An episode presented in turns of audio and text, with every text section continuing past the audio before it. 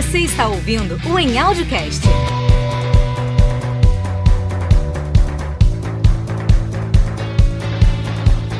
O seu podcast sobre concursos públicos. Vamos começar? Estamos de volta a mais um episódio do Em Audiocast, oferecimento do Em Audio Concursos, o melhor aplicativo de áudio para você estudar para o seu concurso público. Se você que está aí pela sua plataforma de streaming, não se esqueça de baixar o app do Em Audio Concurso, porque tem muita coisa boa por lá para você, tá? Porque você vai ter um apoio extraordinário nos seus estudos. Eu sou a Cláudia Jones, apresentadora do Em Audiocast, estou chegando por aqui para a gente evoluir porque o tempo passa e a sua prova está bem próxima, né? E como dizia Robert Collier, o sucesso é a soma de pequenos esforços, repetidos dia sim e no outro dia também. E esse pensamento lembra o quê, hein? Redação, lembra redação, Jones. E é assim mesmo, repetição. Para se fazer uma boa redação é preciso constantemente repetição. A prática leva à aprovação. Eu sou a Suene Almeida, professora de redação do Enal de Concurso, e hoje estou aqui para auxiliar os concurseiros com a facilidade em produzir uma boa discursiva no concurso tão aguardado e esperado, né? Justamente, Suelen. Redação. Ah, terrível redação. Bem-vinda, Suelen. Bem-vinda ao nosso episódio. É muito bom estar com você aqui. Mas, ó, não é tão fácil assim como você diz, não, né? Nesse momento eu fico aqui imaginando as carinhas assustadas de concurseiros ávidos por conhecimento, por aprendizado e que precisam encarar uma redação para fazer toda a diferença na sua prova. Será que você, Suelen, vai convencer a gente de que dá para sair do zero e chegar a um 10 na redação, hein? Estou aqui exatamente para isso, ajudar você, concurseiro, que deseja tão sonhado cargo no serviço público, mas ainda tem aquele ranço, até mesmo medo de redação. A verdade é que muitas vezes a redação é negligenciada pelo concurseiro. Isso ocorre devido a vários fatores. Por exemplo, pode ser que alguém se identifique aí, ó. Tem candidato que acredita que a produção de texto realizada no dia a dia, essa conversa no WhatsApp, no Instagram, né, é, é o suficiente para chegar lá e mandar bem na redação. Mas as coisas não funcionam dessa forma. A gente precisa seguir umas regras. Vamos detalhar isso mais para frente. Tem também aqueles alunos que é, tiraram notas baixas né, em concursos anteriores e acham que não vai conseguir, que não vai dar certo, não consegue pegar um papel, uma caneta, que vai estar tudo errado. Não é assim, tá? E tem aquele aluno também que não sabe nem por onde começar, mas eu vou ajudá-los a sair desse impasse. É disso que eu estou falando. Ajuda! Precisamos de ajuda sua para fazermos a melhor redação do mundo e sair na frente dos concorrentes. Afinal de contas, a gente sabe né, que uma redação pode tanto jogar a nota do candidato lá para cima quanto lá para baixo, né? E pode ser também um fator de, de um fator de desempate na Sueli. Então a gente está aqui é para poder fazer realmente a melhor redação. Sair na frente dos concorrentes é muito fácil quando o aluno se dedica e produz constantemente um texto. Johnny, já vou logo dizendo que toda produção textual independe de talento ou de dom do candidato pode-se dizer que 1% é inspiração e 99% é trabalho dedicação, tá? Então, escrever uma boa redação é um processo que exige esforço, planejamento e organização do candidato. O hábito de leitura associado à prática textual com certeza leva qualquer candidato a obter ótima nota na redação do concurso público. Agora me fala uma coisa, Sueli, quais são os tipos de redação que são cobradas nos concursos? Jones, os tipos de textos mais cobrados são questões discursivas, redação dissertativa expositiva e redação dissertativa argumentativa. Isso vai de acordo com cada banca, com o cargo do candidato, tá? Agora, o mais importante, qual é a diferença entre eles? Para você que está se preparando para carreiras policiais, o mais recorrente ali é ser cobrado são os textos dissertativos argumentativos, em que o candidato expõe sua opinião a respeito de um determinado tema. Há cargos que exigem somente o texto expositivo, em que o aluno precisa somente expor o que foi pedido, sem incluir sua opinião a respeito do tema. Agora, a questão discursiva é diferente das redações. Além do número de linhas ser reduzido, a estrutura textual muda. Em uma questão, por exemplo, o aluno precisa discorrer sobre determinado tema em poucas linhas, entre 10 a 25, com mais objetividade. Em redação, o número de linhas pode ser de 30 a 60, a depender do cargo. Agora, focando um pouco em estrutura textual. O candidato precisa ficar atento, pois há dois critérios distintos que vêm sendo cobrados por aí. A banca FCC VUNESP, AOCP e FGV, por exemplo, tendem a cobrar um, uma redação dissertativa apresentando o tema central somente. A partir daí, o candidato precisa selecionar os assuntos mais relevantes e apontar ali no texto, fazendo uma contextualização, uma citação, apontando exemplos, tá? Então tudo isso enriquece o texto. Já a banca CESP, ela é um pouquinho além dos demais, né? Ela vai exigir mais do candidato. Então, além desses critérios também que a banca usa de colocar somente um tema central, também tende a pedir ao candidato para discorrer sobre três tópicos distintos a respeito de um determinado tema. Então, para estruturar um texto estilo CESP com abordagem de três tópicos, por exemplo, o candidato precisa abrir um parágrafo para responder a cada aspecto pedido. Portanto, atenção, não é aconselhável que o aluno responda tudo em um único parágrafo. Então, essa banca, excepcionalmente, não obriga o candidato a fazer é, parágrafo de introdução e nem de conclusão, tá? Então, quando pedir tópicos, acima de três tópicos, não é exigido a elaboração de introdução nem de conclusão. Ah, então combinado. A gente vai falar sobre dissertação, certo? E como é que a dissertação é cobrada? O que é avaliado de fato no candidato por meio do texto? Por meio da dissertação, Suelen? É um conjunto, conjunto de coisas aí que o aluno tem que estar por dentro. Além da gramática em dia, o menino, claro, eu sempre reforço isso aqui. O candidato ele precisa estudar a teoria. Tá, mas como que ele vai fazer isso? Estudando atualidades, estudando conhecimentos específicos. Então, tudo isso favorece para um bom texto, para escrever um bom texto, tá? Então, isso é avaliado de fato é, no candidato, tá bom? Através do texto. Então, não tem outro jeito. O que é avaliado? Gramática e conteúdo. Tem que focar, não tem outro jeito como a gente falou lá no comecinho, né? A gente sabe que é um critério de desempate, um concurso. A gente sabe que pode jogar a pontuação do candidato lá para cima, mas também pode jogar lá para baixo, né? Então faz toda a diferença. Mas Sueli, nem todo mundo tem aquele approach, né? Quando se fala em escrever, né? Pois é, para melhorar isso, o candidato precisa juntar o hábito de leitura, né? Com a prática de produzir texto. Assim ele consegue se familiarizar com a escrita, com as informações, consegue organizar melhor o texto. Pode parecer difícil no começo, tá? Mas é um processo que exige prática e dedicação. Após a terceira redação, ali mais ou menos, tudo correrá mais facilmente. Mas também não é de se desesperar, né, Suelen? Exatamente, Jones. Nada de desespero. É importante lembrar que esse é um momento de aprendizado. O desespero só vai acontecer quando o candidato chega na prova sem ter estudado a gramática, sem ter conhecido a banca, sem ter praticado todo o conhecimento teórico de redação. Então eu sempre falo, o candidato precisa separar um tempo também para estudar as técnicas de redação, assim como faz com as demais disciplinas, direito constitucional, administrativo, tá? Então redação é mais uma disciplina para incluir aí no cronograma. Para fazer um bom texto, é preciso conhecer as regras, as adequações, os processos adequados de um texto, tá? Então, feito isso, o desespero passa longe. Muito bom. Então vamos falar dessas técnicas? Conta pra gente. Vai, qual é o primeiro passo para começar a escrever bem, Suelen? Jonas, o primeiro passo é conhecer a banca, até porque cada banca tem uma característica, tá? Então não dá para sair escrevendo qualquer coisa, tem que saber o que ela quer, né, o que ela espera do, do candidato. Então, para escrever bem, é por aí que começa.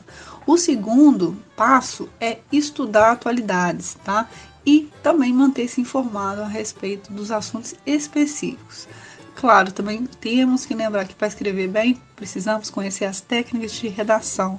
Às vezes o aluno sabe muito é, conhecimento teórico, mas esquece da técnica de redação, uso de elementos de coesão, estruturar o texto de forma adequada. Então, isso tudo também conta. O texto precisa ser claro, precisa ser objetivo.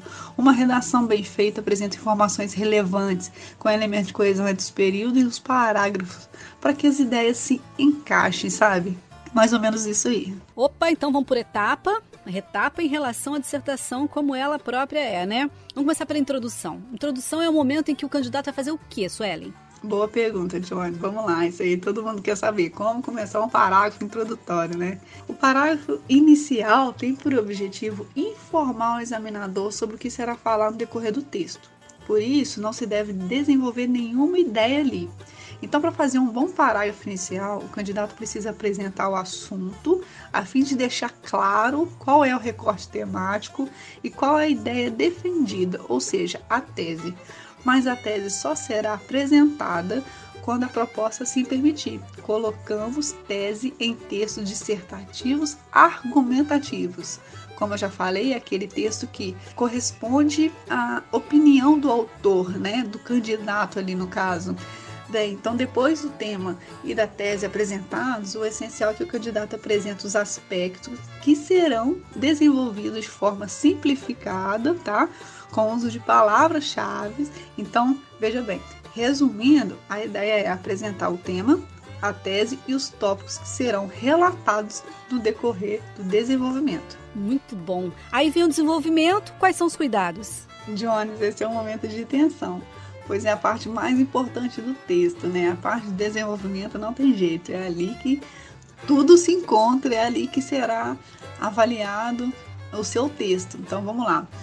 É, é, nesse espaço que o examinador irá avaliar o posicionamento do candidato, o conhecimento que ele tem, se as informações estão claras, se o candidato prezou pela coerência e coesão, enfim.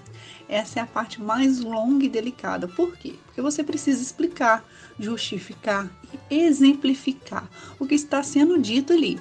Então, é a parte mais valiosa. É dali que a sua nota vai sair. A tese apresentada na introdução deverá ser explicada no desenvolvimento, por meio de quê? De exemplos, tá? Isso aí enriquece a sua argumentação.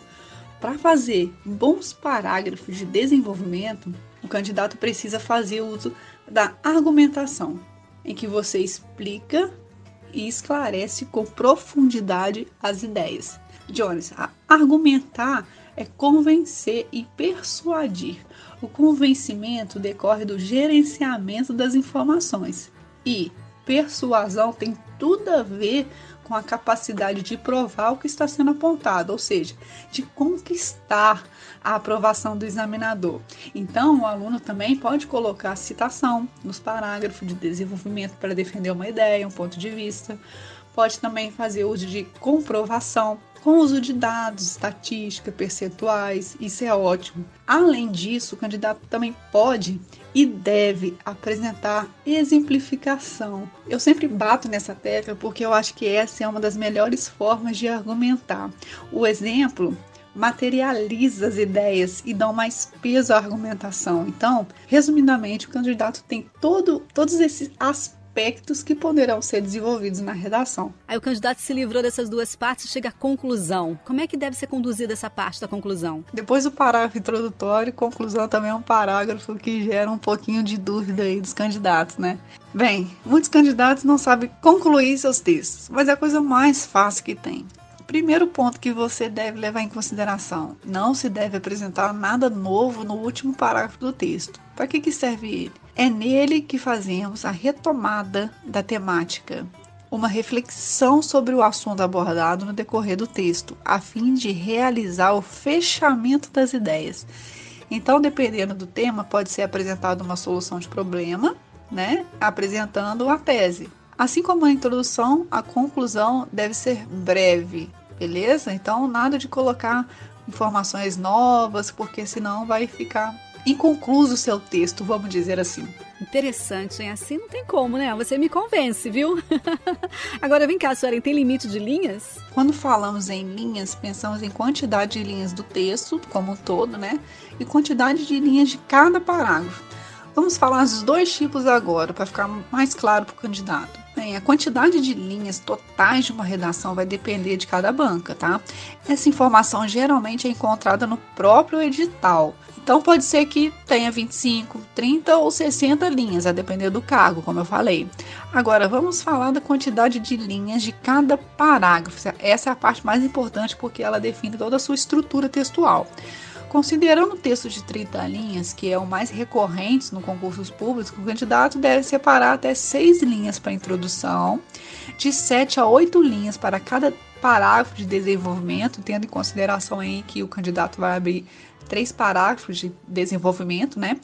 E até seis linhas para conclusão. Outra coisa que eu reforço: precisamos manter o paralelismo no texto. O que, que é isso? É fazer a quantidade de linhas de introdução na conclusão, deixar o número bem próximo ali de linhas, por exemplo, porque tem aluno que é, coloca uma introdução de três linhas e a conclusão de sete. Então isso quebra o paralelismo, isso não é adequado. Então, fez o parágrafo introdutório e conclusão, mantém ali a, a quantidade de linhas bem aproximada, tá? Esse é o ideal. Nossa, Sueli, pensei aqui agora. Vamos supor que a pessoa aprenda todas essas técnicas aqui, aplique tudo isso que você passou, né? Em casa, treine a ponto de chegar à excelência, dominando tudo. Mas aí chega na hora da prova, aparece aquele tema. Sabe aquele tema que você não espera nunca que apareça, que você não sabe absolutamente nada sobre ele? Te deixa perdida? O que fazer? Dá, dá para sobreviver só de técnicas? É, isso aí é um problema também, né? O que eu recomendo? Rezar três Pai Nosso e cinco Ave Maria. Brincadeiras à parte, né? Esse tipo de situação pode acontecer com qualquer um, tá? Por isso é importante manter a prática constante, pegar os temas utilizados anteriormente pela banca, estudar os assuntos específicos, para conseguir argumentar, nem que seja minimamente a respeito do tema proposto tá? Porque o candidato que estudou, ele viu muita coisa, muito assunto, então muito é bem improvável que o candidato chegue no dia da prova e pegue um texto que não sabe nem por onde começar. Então vamos supor que chegou lá, não sabe nada, Jesus sacramentado, não sei o que você vai arrumar. Aqui não tem fórmula mágica. Vamos supor que isso aconteceu, né? Você estudou pra caramba, chegou lá, é um texto que você não sabe. Se isso acontecer, eu sugiro que, que dê uma olhada nas questões objetivas. Primeira coisa que você vai fazer quando chegar na prova, ver o tema da redação, tá? Viu? Ali somente já começa a trabalhar tentando buscar informações a respeito daquilo. Depois você já pega as questões objetivas e começa. Por quê? Porque muitas vezes o tema da prova é abordado nas questões e isso facilita o candidato recordar algumas informações. Então, de acordo com o que for relembrando ali, após a resolução das questões, no momento da resolução das questões, aponte tudo que vier na cabeça na folha de rascunho. Não deixa passar, porque é muito provável que você vai esquecer. Então, vamos seguir aí uma, uma regra, né? Um passo a passo. Chegou no dia da prova, viu o tema. Ah, meu Deus, não sabe, não se desespera, porque é pior, né? Porque isso acaba travando. Então, começa a fazer é, as questões objetivas. E ali, no decorrer entre um e outro, pode ser que apareça alguma coisa, alguma informação que, que remeta ali ao tema. E começa a anotar. Pega a folha de rascunho, faz um esboço, faz um resumo e vai anotando, tá? Não para de fazer as questões objetivas, só faça essas anotações do que vier à cabeça, tá? Para você não esquecer. Bem, depois é só organizar as ideias, fazer ótimo uso de elementos de coesão e concluir seu texto com alguma solução do problema mas não quero que isso aconteça contigo no dia da prova, tá? Em nome do Senhor. Por isso, reafirma a necessidade de estudar e praticar a redação, treinar bastante os temas, ficar de olho na atualidades, siga as orientações de seus professores, tá? Para que isso não aconteça com você lá, pelo amor de Deus. Agora, Suelen, conhecer a banca para o próprio treino é fundamental, não é? A dica que eu sempre dou inicialmente, Jones, é o seguinte: antes de começar a escrever, conheça a sua banca, conheça os critérios utilizados para o seu cargo e, sobretudo, tenha uma visão crítica sobre os conhecimentos específicos. Por quê? Porque a tendência agora dos concursos é relacionar o tema a esses conteúdos. A parte mais cobrada é o conteúdo. Então, é o momento de focar nessa parte, tá? Mas, claro, não podemos ignorar a gramática, a clareza textual, coesão e coerência, né? Então, quem está nesse ramo aí do concurso sabe muito bem do que eu estou falando. É preciso focar na escrita. Agora, a gente volta naquele assunto da prática, da repetição, sabe? O segredo para fazer uma boa redação, Jones, é começar. O candidato precisa dar o pontapé inicial e produzir o seu texto colocando as informações organizadas, informações articuladas em um papel. A partir disso, o que você tem que pensar? Pensar na objetividade, tá? Então, manter a objetividade também é crucial neste momento. O texto objetivo, ou seja, com enfoque no assunto abordado da proposta e sem rodeios. Isso aí que o examinador espera do candidato. Outra coisa que vejo muito candidato fazendo é usando palavras complexas, né? Dando aquela incorporada em Carlos Drummond de Andrade. Cara, o examinador não avalia esse tipo de candidato, tá? É, Aliás, ele nem gosta né, desse linguajar muito robusto. Então, a ideia é manter uma linguagem simples, sem coloquialismo. Por quê? Porque é preciso manter a escrita baseada na norma padrão culta, sem muito rodeio, sem muita dificuldade para entender. Então, outra coisa, uma dica assim: coloque-se no lugar do examinador. Releia o texto e veja se está adequado, compreensível, com uma boa caligrafia, tá? Então, esse aí é o ideal. Enfim, precisamos também facilitar a vida do examinador, tá? Ah, me lembrei de uma coisa aqui. Vamos supor que o candidato se lembre, assim como eu me lembrei agora, de um trecho, alguma passagem boa para complementar o seu texto, mas é de outro autor, de outro livro, de uma outra literatura. Você até falou lá no comecinho do nosso bate-papo sobre isso, citações. Como é que ele vai proceder para colocar essa informação no texto? Vamos supor que ele não tenha aquela informação toda na mente, mas que ele lembre de alguma coisa. Como é que ele faz para citar? Jones, esse é um caso de citação um dos critérios mais utilizados para fazer um bom desenvolvimento. A primeira coisa que precisamos saber antes de fazer uma citação é se a, se a pessoa que eu estou me referindo ali é, ela é conhecida, tá? Se tem o um nome consagrado. Tem que ser algo de domínio público e que seja reconhecido pela sociedade. Então, não posso colocar umas pessoas muito desconhecidas, tá? Além disso, cito o nome logo depois da profissão. Essa parte tem que ficar muito claro para o examinador. Vamos lá, tem que ser algo de domínio público e que seja reconhecido pela sociedade, beleza? Esse tipo de critério é usado para reafirmar o ponto de vista já apresentado no texto. Então tem todo um objetivo ali. Você não sai colocando aí as coisas sem, de forma aleatória, né? Vamos dizer assim. Então tem que ter todo um embasamento ali. Caso o candidato se lembre de algum trecho de autor cujo nome é consagrado, então, pode-se usar a expressão, por exemplo, de acordo com o fulano de tal, segundo o fulano de tal. Então, essa é a forma mais adequada. Eita, que isso é muito importante, hein? Vamos falar um pouquinho sobre aqueles textos que vêm nas provas. Geralmente vem aquele texto de apoio. Para que, que ele serve? A pessoa pode copiar, pode tirar a ideia dali? Como é que funciona, Suelen? Jones, como o próprio nome já diz, o texto motivador serve para motivar o candidato na hora de produzir seu texto, tá? Além disso, ajuda a orientá-lo sobre o assunto em pauta. Aquele texto ele serve para situar o participante. O que, que pode aparecer? Pode aparecer trechos de livros, anúncios publicitários, poemas, artigos, notícias, enfim. O que o examinador do concurso quer avaliar é a capacidade do candidato em articular as ideias. Por isso, a redação deve ser original. O que eu quero dizer com isso? Sem cópia do texto motivador, tá? A cópia parcial do trecho, ou seja, trechos ali, sabe, que a gente pega ali só para né, aumentar é, o nosso próprio texto, aquilo ali só não zera a redação. Mas o que, que acontece? As linhas ali que foram copiadas elas não serão consideradas, tá? Portanto, trata-se de textos apenas motivadores, tá? Ou seja, apenas como uma ajuda para embarcar no assunto. Muito bom esse nosso papo aqui em Sueli. Mais alguma coisa que você queira complementar que seja assim muito fundamental? Jones, as informações do texto de apoio podem fazer com que o candidato se lembre de outras, ampliando assim a fundamentação da argumentação. Uma boa dica é escrever em tópicos tudo que vier à cabeça, com suas próprias palavras, sabe? As principais informações do texto de apoio. Assim, o candidato consegue evitar uma cópia que às vezes pode parecer irresistível e inevitável. O que eu recomendo é só tirar um apoio ali, não copiar exatamente como está no texto motivador. É isso aí, Sueli. Eu acho que deu para o pessoal aproveitar bastante, né? Mas a gente pode voltar aqui para falar um pouquinho sobre as outras, os outros tipos de redação. Eu convido você para um próximo. Espero que você tenha gostado. Jones, eu adorei nosso bate-papo. Fiquei super feliz com o convite.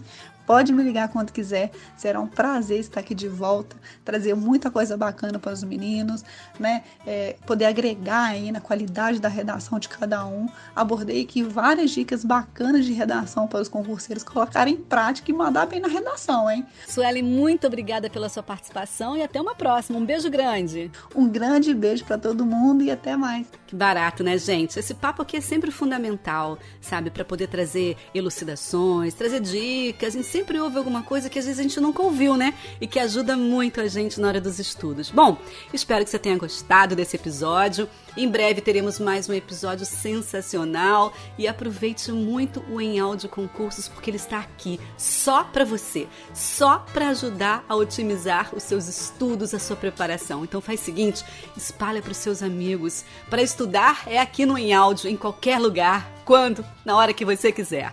Um beijo grande e até o próximo episódio. Esse foi mais um episódio do Em Audiocast. Um oferecimento da Em Concursos, a maior startup de educação em áudio do Brasil. Baixe gratuitamente o aplicativo Em Concursos no seu celular e ganhe mais tempo de estudo para acelerar sua aprovação. Acompanhe também nossas redes sociais para ficar por dentro das novidades. Até o próximo episódio!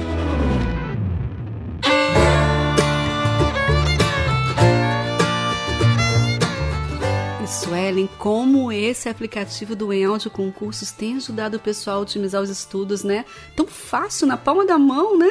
Jones, a ideia do Em Áudio é maravilhosa. Sabe o que eu acho mais bacana disso tudo? O estudo em áudio ele traz inúmeros benefícios para os candidatos. Isso porque o aluno tem a facilidade em aprender redação em qualquer lugar. Ele sai do trabalho, vai para casa e ouvindo a teoria para chegar em casa e praticar. Né? Porque tem aquele aluno que vai chegar em casa cansado, né, de tanto trabalhar, trabalhou o dia inteiro e ainda assistir videoaula, teoria, não precisa disso mais. O em áudio concurso ele traz essa facilidade para o candidato. O candidato consegue estudar toda a teoria durante esse percurso para casa, chegar em casa e praticar.